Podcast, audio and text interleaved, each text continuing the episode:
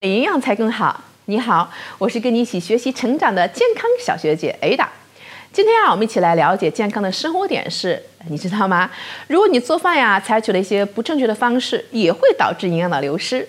那么，到底怎么做才能轻松的吃到营养呢？快点跟我来学几招吧！哎呀，咱们中国呀是烹饪的王国啊，有几千年的悠久的历史。说话啊，说实话，我经常出国旅行啊。但是走了一圈以后，还觉得咱们中国的菜饭菜啊是最好吃的啊，而且是色香味俱全。那么在传统观念当中啊，由于我们的这个营养观念比较淡薄，所以说大家呀也会采取一些不正当的啊、不当的一些啊烹饪方式，结果啊造成了营养素的流失。那么在炒、炖、蒸、煮、焖、炸当中，到底哪一种方法对营养素的耗损最大？而哪一种又能让你轻松的吃到营养呢？快来跟我一起来看看今天的节目吧。哎，首先我们来说说煮，煮呢也是比较常见的一种方式啊。我们的烹饪方式是将食物啊放到这个水或高汤当中，啊锅呀加盖儿啊都可以，加不加盖都可以，温度到一百度啊。那么其实煮的这种方式啊啊对这个糖类及蛋白质的这个部分呢有水解作用，对脂肪呢没有什么显著的影响，对消化有帮助。但是水煮啊，往往是水溶性的维生素，比如说啊 B 族维生素、维生素 C 和矿物质啊啊流失是比较严重的。所以说蔬菜啊，如果你要用煮的方式，会破坏掉我们大部分的一些维生素。所以说蔬菜呢，尽量别用煮的方式来烹饪。那我们来看看蒸，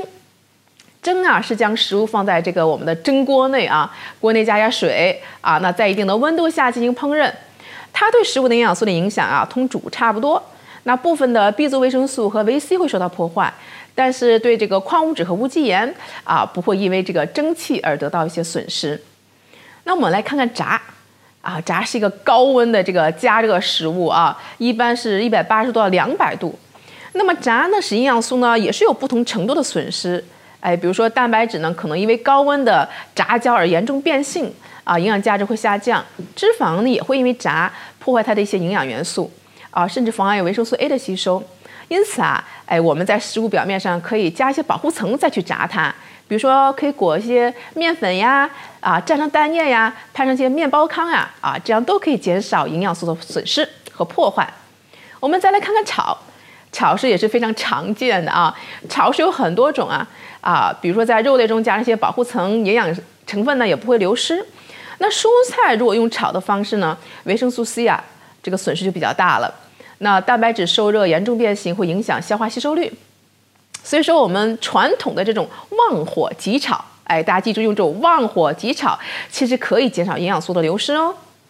炖啊，南方也是比较喜欢这种炖啊，北方也是喜欢这个炖肉啊，酸菜炖粉条啊。其实炖在食物当中啊。这个食物在水或者汤汁中进行一定时间的一个烹饪，哎，使食物变得非常的这个可口啊，非常口感也非常好。那么在炖的过程当中呢，我们的可溶性维生素和矿物质啊，都可以溶在这个汤内啊，只有部分的维生素受到这个破坏。所以说炖的时候，这个汤汁啊，真的也不要浪费掉，因为很多这个营养素会溶解在这个汤汁当中。煎呢？我们来看看啊，煎一般来说用油是比较大的，温度比较高，对维生素呢啊其实是不太友好的，但是对其他的营养素呢损失就不是很大，所以呢你要掌握好火候和时间，以免呢这个我们的食物被这个煎糊而导致我们的营养素流失。最后一个呢就是焖，焖的时间长短啊与营养素的流失大小哎有很大的关系，所以说如果时间太长呢，我们的 B 族维生素啊、维 C 啊损失就比较大。时间短一些的话呢，B 族维生素损失就比较少，啊，但是这个食物经过焖后以后呢，它的用焖的这种方式烹饪呢，它的消化吸收率就是有所提高的。烤，哎呀，这个是